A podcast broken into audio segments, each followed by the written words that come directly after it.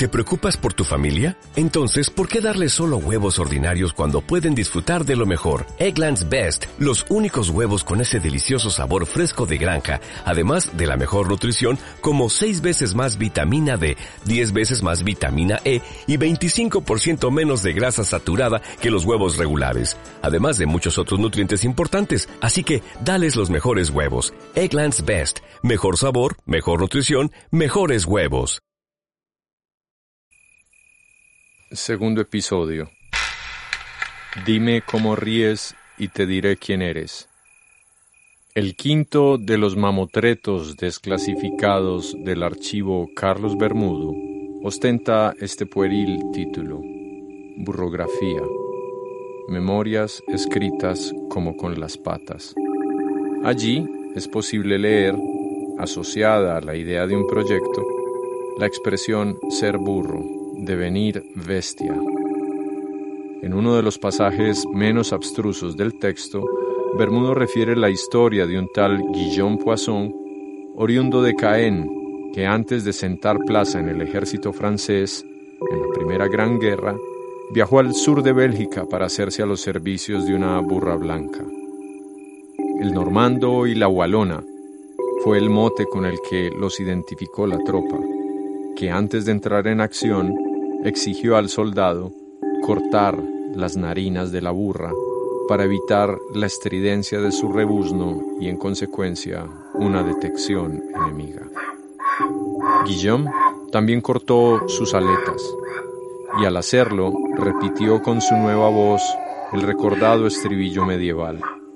Si Sansón mató a mil filisteos con una quijada de burro, ¿qué no hará Dios con un burro entero? Con dos, anota Bermudo, y añade, hay que ser burro, devenir bestia. La investigadora y profesora Alba Clemencia Ardila comenta para nosotros el proyecto de Carlos Bermudo a la luz de la noción identidad narrativa y de los aportes del hermeneuta francés Paul Ricoeur.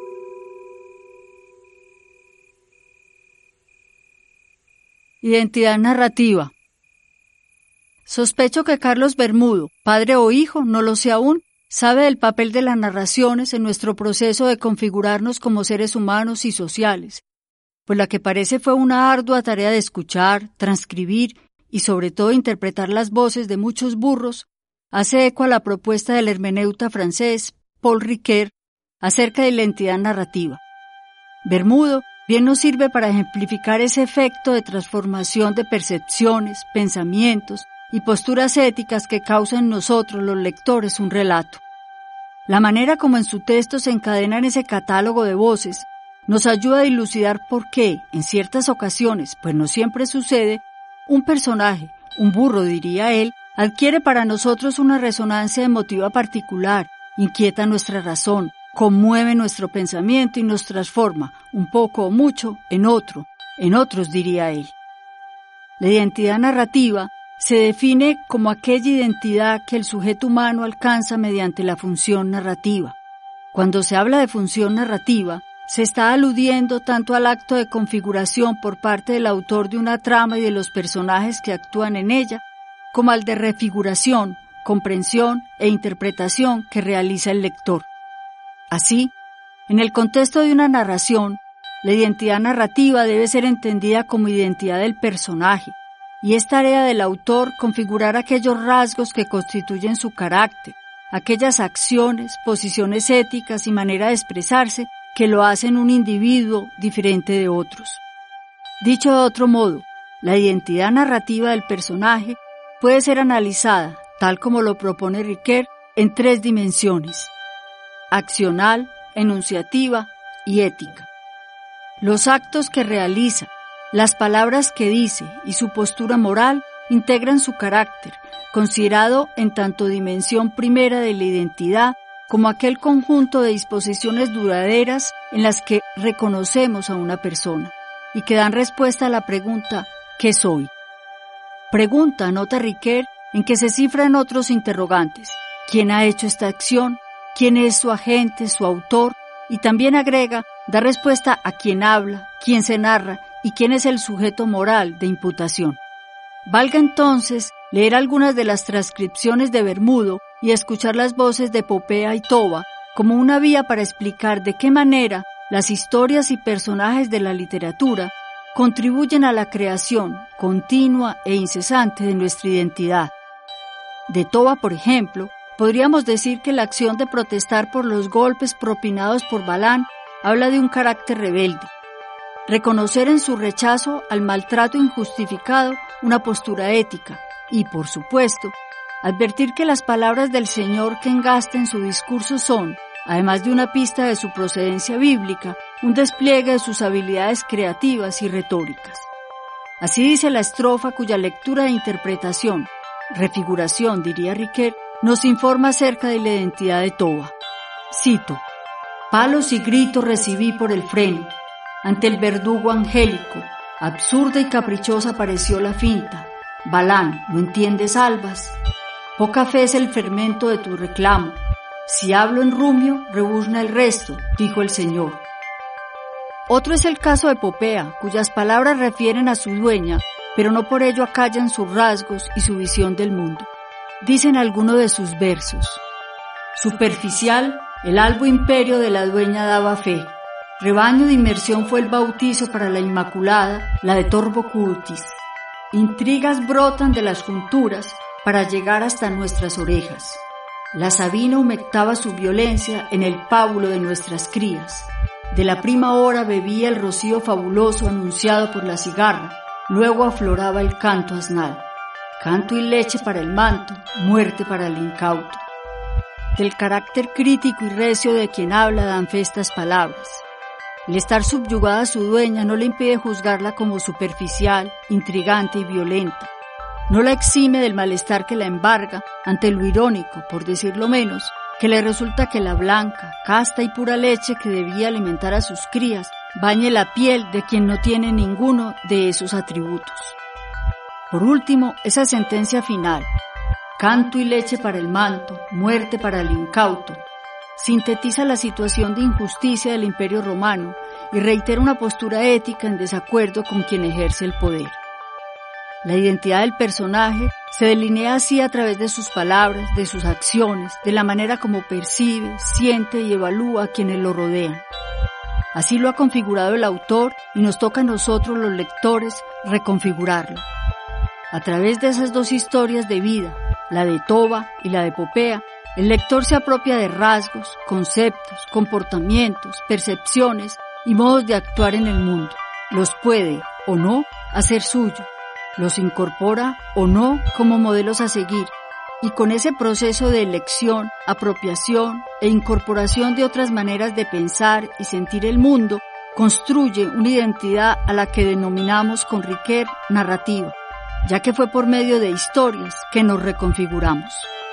Toda lectura, toda narración resulta así en un desafío para el lector y contribuye a configurar su identidad. El acto de narrar, postula Riquet, constituye la vía hacia la comprensión de sí del sujeto. Conocerse, dice, consiste en interpretarse a uno mismo a partir del régimen del relato histórico y del relato de ficción. Sea la voz de Riquet la que concluya esta presentación. Dice Riquet, permítaseme decir como conclusión que aquello que llamamos sujeto nunca está dado desde el principio, o si está dado, corre el riesgo de verse reducido al yo narcisista, egoísta y avaro, del cual justamente nos puede librar la literatura. Ahora bien, lo que perdemos por el lado del narcisismo, lo ganamos por el lado de la identidad narrativa. En lugar del yo atrapado por sí mismo, nace un sí mismo instruido por los símbolos culturales, en cuya primera fila están los relatos recibidos de la tradición literaria. Son ellos quienes nos confieren una unidad no sustancial, sino narrativa.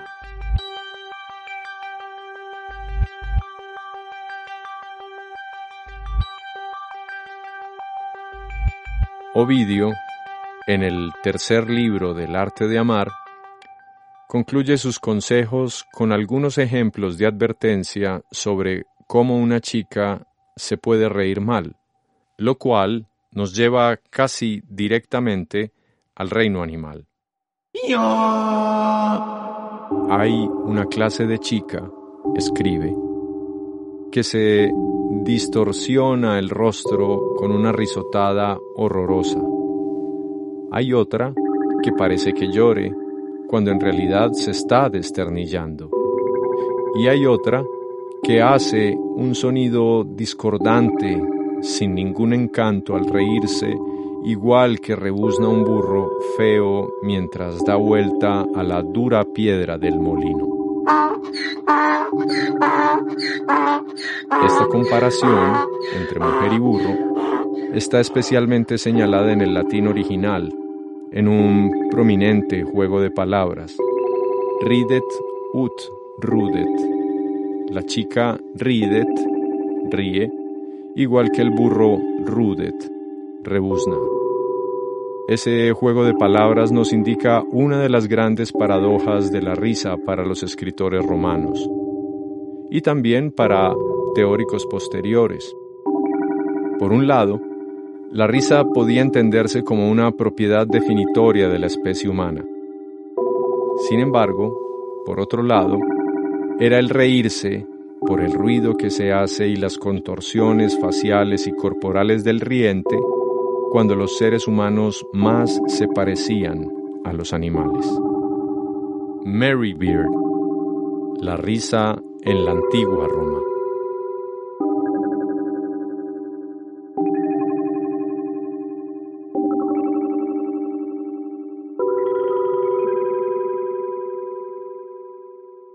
Mas pronto pasará y habrá un único templo, el templo del amor que acoge al consagrado.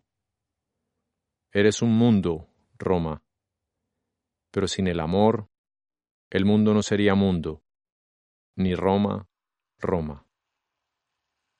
Johann Wolfgang von Goethe Roma. Hagamos pie en Roma y seamos Grey con Popea. Seamos Grupa. Popea 59. Secreto de enorme rastro. Dóricas castañuelas crispan la tarde en las pieles. Dos mil pisadas eufónicas terzan la intriga del cuerpo en la cuerda de los privilegios. La lengua se mama en la leche. Sumo del rebaño bautiza a la Inmaculada, la de Torvo Cutis. Intrigas brotan de los adoquines para llegar hasta nuestras orejas. La Sabina humectaba su violencia en el pábulo de nuestras crías. De la prima hora bebía el rocío fabuloso anunciado por la cigarra, auroras florecidas en canto asnal, superficial, jornada a jornada el albo imperio de la dueña daba fe.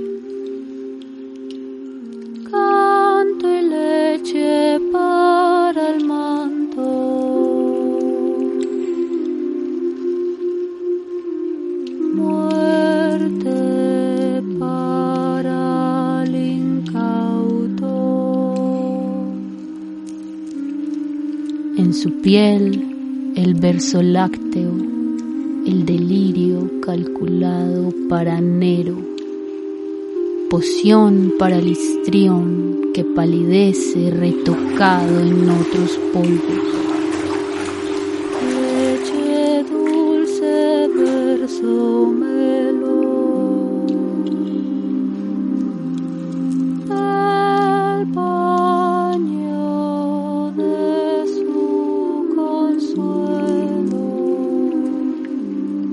dulce monodia del ordeñador, cuando su mano apretaba la ausencia pedía permiso, pídelo también.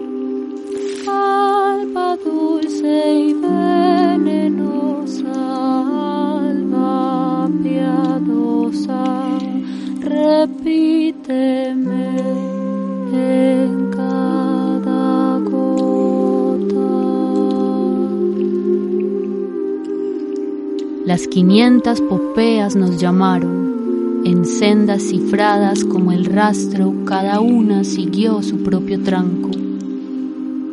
Aturios, solar de Síbaris, fui a dar con todos mis huesos, entre ellos el más recio y blanco, el que lleva aparejadas otras voces, a burro y a Séneca, el maxilar de calcio y cosmética, dentado augurio que endurece crueldades hacia el tuétano. Sendas lozanas en condición ecuestre y provincial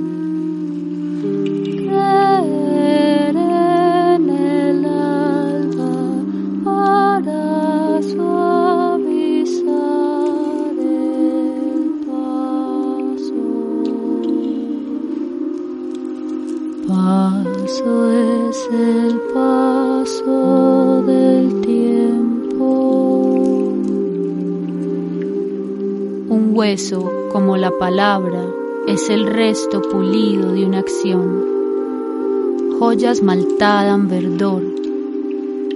Nubia nací, África ría y rebuzna. En mí, en mí, en mí, en mí, en mí,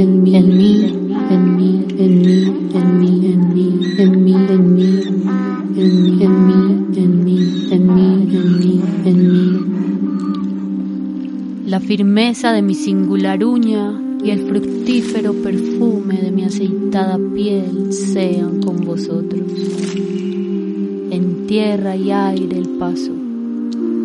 La tercera gracia es el canto, dulzura trompetera que anega el campo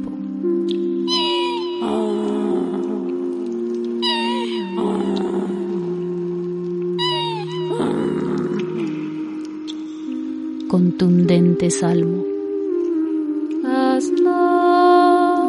sustento, terzo tormento.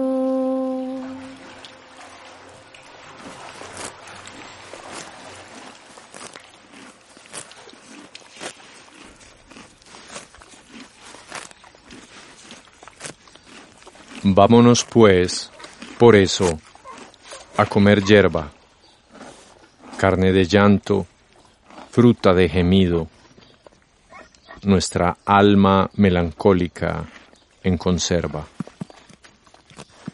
César Vallejo.